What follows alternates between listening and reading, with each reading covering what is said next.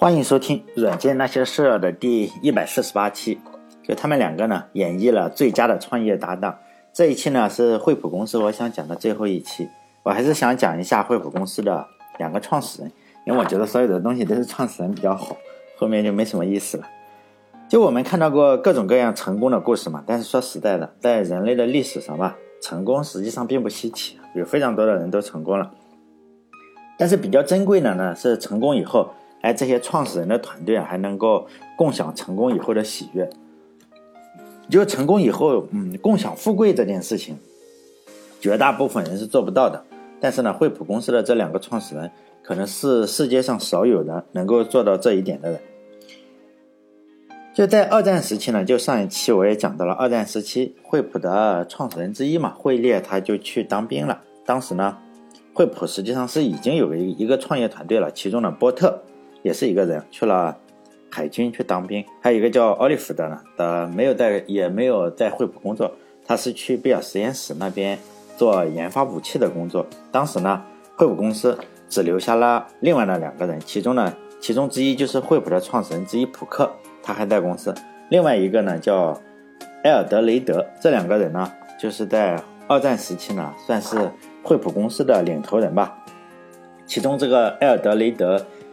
虽然没有说完全像汇汇列那么厉害吧，但是也非常的厉害，因为其他的创业团队的成员都去当兵了，或者是为国服务了，所以呢，这两个人留在惠普公司的这两个人呢，也是，啊，以非常严格的标准来要求自己吧。他们并没有说，哎，因为我的团队的人呢没有在公司，我就侵吞了他的股份呀，啊，恰恰相反呢，他们就是没有多拿一分钱。汇列呢，在军队上拿多少钱呢？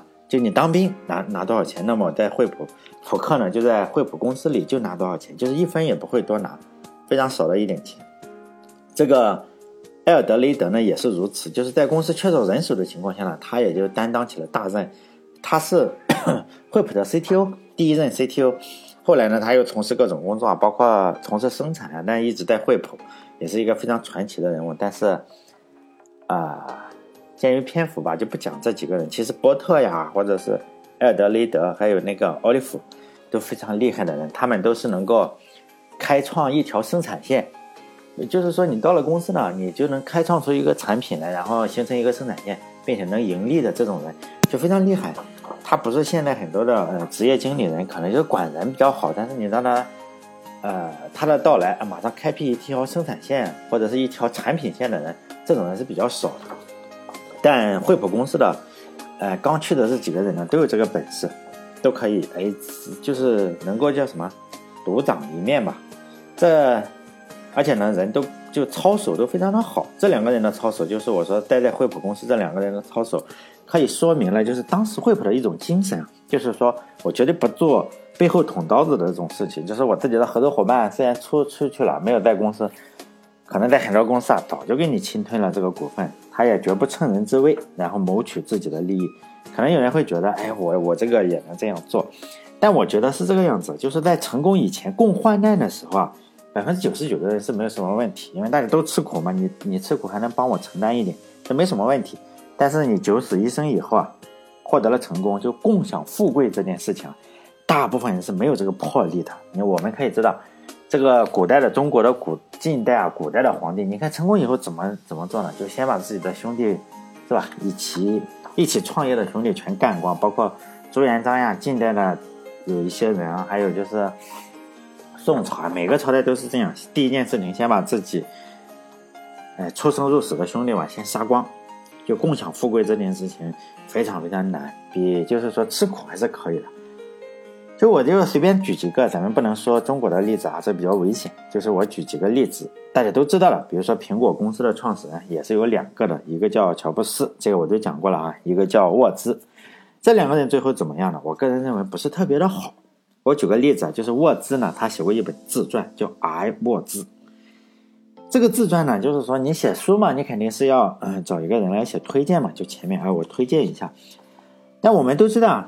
是，个人都应该知道，写这本书推荐的最合适的人是谁？是乔布斯嘛，并且呢，沃兹也确实找到了乔布斯，说：“哎，我写了一本自传，是吧？你帮我写一下推荐嘛。”但是乔布斯呢，就是我自己比较忙，还没没有写，反正总是没有写嘛。其实你想一想啊，不用乔布斯写的，人家乔布斯有秘书嘛，你可以让秘书写，你只要说你是写的就可以了。但是呢，乔布斯就是不肯帮这个忙，因此沃兹的这个自传 自己推荐自己嘛，就是乔布斯是没有写。但是我并不是说这两个人有什么深仇大恨啊，但是肯定不像是，嗯，不能像是现在的惠普这两个创始人成功以后这么亲密无间嘛。比如说乔布斯，呃，回到这个苹果公司以后，他就介绍坐在台下这个沃兹啊，用的词语实际上是说，哎，这是这个人是沃兹，我当年一起的犯罪伙伴，因为他们当年就是一起打偷偷打电话这种事情，不就是犯罪的伙伴，显然还是可以，关系肯定是可以。乔布斯去世以后，嗯，电台里嘛，不是电台，电视台啊，电视台就去采访这个沃兹，然后。我相信很多人应该看过这个视频，就是沃兹，呃，接受采访的时候，这个眼泪就流出来了，就是哭了。但我相信这个东西，你这个不可能是假的，就是说他真的是很动感情，应该是。但是即使这样，还是不如惠普这样的，呃，就是说肯定是有一些隔阂，但是并不是有什么什么深仇大恨，但是还是没有惠普这两个人做的这么好。就是还有一个公司呢，就微软公司，其实它也是有两个创始人嘛。第一个就是我们所有人都知道了，比尔盖茨；另一个是呃，所有人都可能不是所有人都知道了，那个人叫艾伦。这个人呢也写了一本自传，就是这个人写书会比较痛苦，是吧？你这个因为你写不好的话会有问题，所以我这样突然我就想起来，为什么那个中国古代的皇帝啊，只要是当了皇帝就把就把下面的兄弟都给杀了。可能是怕写书吧，哈，看起来这个 艾伦也写了一本书。这个人呢，嗯，可能所有人都这样写，出了名之后啊，都要写本书。哎，皇，尤其是皇上，皇上一定要人美化自己。就这个艾伦也好，还是就艾伦也好吧，他总是那本书里就是有意无意的去美化自己嘛。这本书的名字呢叫《Idea Man》，我不知道翻译成什么，叫做出主意的人还是什么东西啊？出主意的人吧，《Idea Man》。Idea 不是主意嘛，是吧？或者我不懂什么意思。这里面呢，对这个盖茨实际上是有不不一样的描述。这本书呢，实际上已经出版好几年了。我当时就比较闲，我我我也不是比较闲，我就喜欢看这种八卦，我就找来看了看。里面就是说是对盖茨，比尔盖茨有不少的丑话。但是这这当时是一件大事啊，就是包括比尔盖茨还有艾伦，他们肯定就是共同的朋友嘛，他们就出来就是共同的说话，就说哎，你这个艾伦得了什么？呃，淋巴癌的时候啊，我这个盖茨天天就看见你现在怎么哈，都都到越到老年了，为什么出来捅我刀子是吧？就类似于这种话嘛。包括比尔盖茨也说，哎呀，很多的事情的记忆我跟这个艾伦是不一样的，但是我也不知道谁记错了是吧？但不管怎么说了，反正这两个人就最后呢，在在这个艾伦就这这本书《Idea Man》里，大家可以找来看看，这个并不是我吹的，就是说，嗯。对他有有有有一些丑话吧，对比尔盖茨，但是对我来说，对我这种吃瓜群众来说，我也并不是特别在意啊。反正人家都是世界首富，他们呢，比如说艾伦和这个比尔盖茨，这个世界排名再怎么排名，实际上是影响不到我的。五百强的排名，包括呃这个这个财富的排名，他们怎么去颠倒也好，都影响不到我的排名，所以我并不是特别在意这个事情，只是找来这本书嘛，就是《IDM》。嗯，大家可以找一下。显然，这两个人的关系也是没有，就是说惠普这两个人这么好。如果再举例子，实际上没什么意思了。就微软也好，还是苹果也好，还是能拿得上门面来的，就是在书里写写啊，这种还是能拿得上门面，就是在书里写了一下，并不能上法庭。现在比如说硅谷的新贵 Facebook 嘛。这个就也不是说写书来恶心恶心你，就直接上法庭。大家应该知道，Facebook 这个 CEO 啊，就是扎扎克伯格是吗？就娶了一个中国的老婆，华人老婆的这个 CEO 嘛。他还请我们的国家主席，然后给他的小孩起名字，但也没有起。他还把这个，呃，这个人啊，这个人比较比较，反正比较不一般啊。就这个扎克伯格做了很多事情，包括来北京跑步。那大家都有雾霾的时候，他就来北京跑步，然后他去读我们的习近平主席的这个选集，就把习近平主席的选集放在他的桌子上，让人给拍照，就就这么个人吧。就这个呃，这个 Facebook 的这个 CEO 最近不是你你他做了很多这种事情，我们就知道这个人做偷用户的隐私啊，他应该是做的一点心理障碍都没有。就扎克伯格实际上在很久以前，这个 Facebook 还没准备上市的时候，这个扎克伯格就已经跟他的室友啊，就同一个宿舍的人叫爱德华多·萨维林就干起来了，就直接法庭上见。就反正我觉得这个硅谷啊，实际上从惠普以来，感觉是一代不如一代，就没有这种贵族气质。所以我就说呢，以前的惠普可以说是非常非常有贵族气质的一个公司，因为这个公司就这种团队就是坚不可摧嘛，有非常非常坚不可摧的管理团队。每个管理团队的人呢，又都是我前面所说的就独当一面的人才，不但能自己开一条产品线，还能承担制造呀、销售啊以及盈利，并且互相之间也没有说那么恶心，而且公司的员工也非常非常的忠诚。惠普呢，公司实际上是开创了硅谷的就走动式管理。但和现在现在不是很多的那种什么高效高效管理那种书啊，就那种口水书，没什么用处。我觉得，就是讲啊，我这个走动式管理嘛，就是我上厕所的时候是吧，顺便走到你员工这里去去谈谈话嘛。现在咱们这个 IT 公司，中国 IT 公司也好，还是硅谷的 IT 公司也讲这个走动式管理。就我仍然是觉得有点不同，因为现在讲的走动式管理。以前的话是走心嘛，现在就走肾，就是我上厕所的时候是吧？大家走个形式，顺便找你去聊一句，哎呀，你这工作怎么样了？是不是该完成了？就是实际上本身上它是，并不是特别平等的，但是在惠普可能能做到了，我们比现在仍然要平等很多。因为惠普是真正的 关心员工嘛，我们可以看到这样一个情况，就在一九五九年的时候嘛，惠普公司决定，哎，现在。我们这个推广全员持股的计划，就是说让惠普的每一个员工，包括你打扫卫生的，我都要持有公司的股份。那个时候是首创，就成为惠普的主人，让你觉得，哎，我是这里的主人。这当时绝对是一个首创，也非常的厉害。你就知道他是不是真的热爱这个员工。现在就是说，公司呢全员持股，第一家公司呢就是美国公，就是美国的惠普，一下子呢也就让公司的这个面貌显得就焕然一新了嘛。这是惠普公司的首创，但中国现在也也流行，就是呃全员持股，说你这个拿钱买吧，买三股送一股，然后呢，结果你八块钱买 买了送一股，你觉得可能赚了，要持股两年，结果呢管理层怎么搞，他们就卖嘛，卖给你，然后你八块钱买的是吧？你三股送一股，最后现在跌到三块钱，就这样，哎，中国的公司，可能如果有听听节目的是没有走出学校的话，就觉得哎，你说的这个太黑暗。我可以告诉你，都这个样子，这是现实。但惠普这个全员全员的呃叫什么全员持股计划，对我们中国人来说应该不是特别陌生。这明显的就是山寨中国的国有经济模式嘛。中国的国有经济是什么？就是说我把惠普公司放大一万倍或者一千万倍，就是让每个中国人都持有国家的股份。比如说现在你嗯我听众呢大概都是中国人嘛，从道理上讲。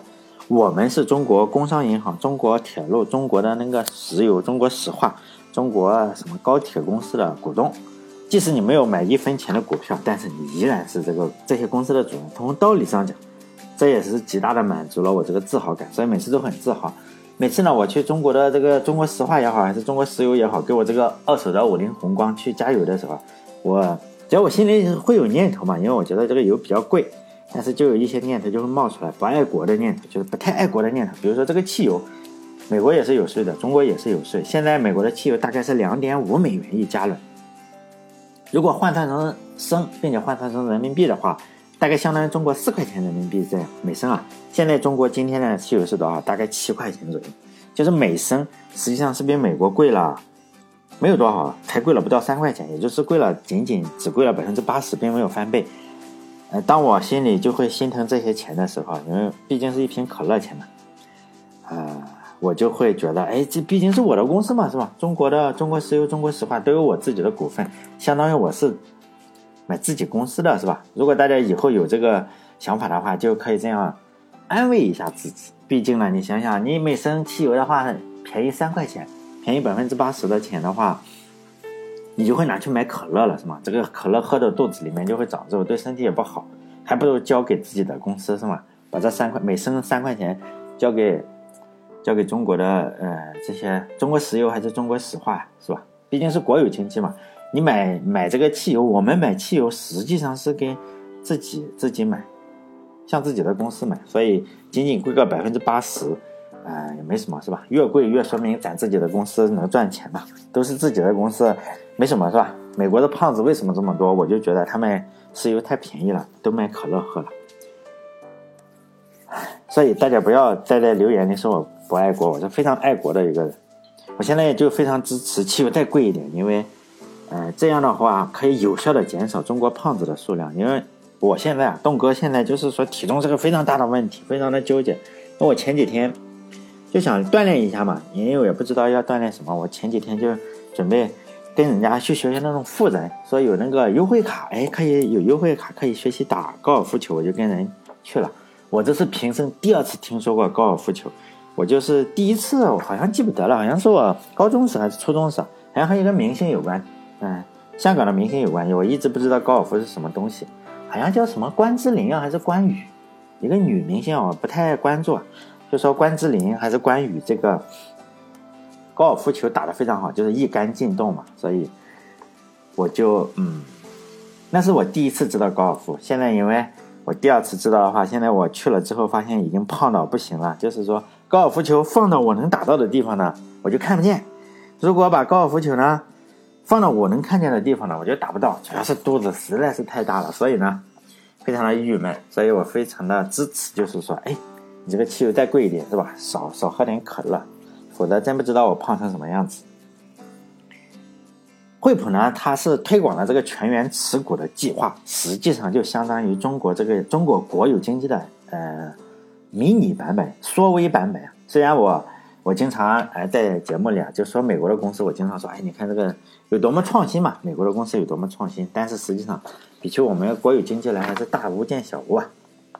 好，不说了，再说这个一九五七年呢，惠普就把自己的管理之道起了个名字叫惠普之道，他俩呢都是在公司推行什么人人平等的原则，包括开放式的办公环境。就说你老板也也也不能有大办公室，不像是我有些地方啊，这个大楼盖的好好的，那个老板都做特别好，他是说不行，这个就在一起，大家都坐在一起。你是销售经理也好，什么就坐一起，就是说那个方格子像那个。呃，奶牛场养奶牛一样，这种方格子现在啊好像见不到了。我见过这个照片，他们那时候推行了。实际上，哎，大家看没看过那个呃，Friends，Friends 那个那个叫什么？交易是交易吧？那个坐在那个打计算机会计那个人，就那种格子。我看过这个惠普的照片，就类似于那种，也算是开放式的办公环境吧。并且呢，惠普成了硅谷公司第一家。销售超过十亿美元的公司也是非常厉害的，第一家在硅谷超过十亿美元的公司，在普克和惠列执掌惠普的时候呢，惠普实际上是没有任何危机的，基本上没有什么危机，好像贷款上出了点问题，后来他又跟哪个银行怎么搞，但那都是小问题啊，呃，这个就不讲了，就说呢，IT 行业整体是起起伏伏，但是。在惠普几乎没有这件事情，基本上真的是从一个胜利走向另一个胜利，一个胜利接着一个胜利。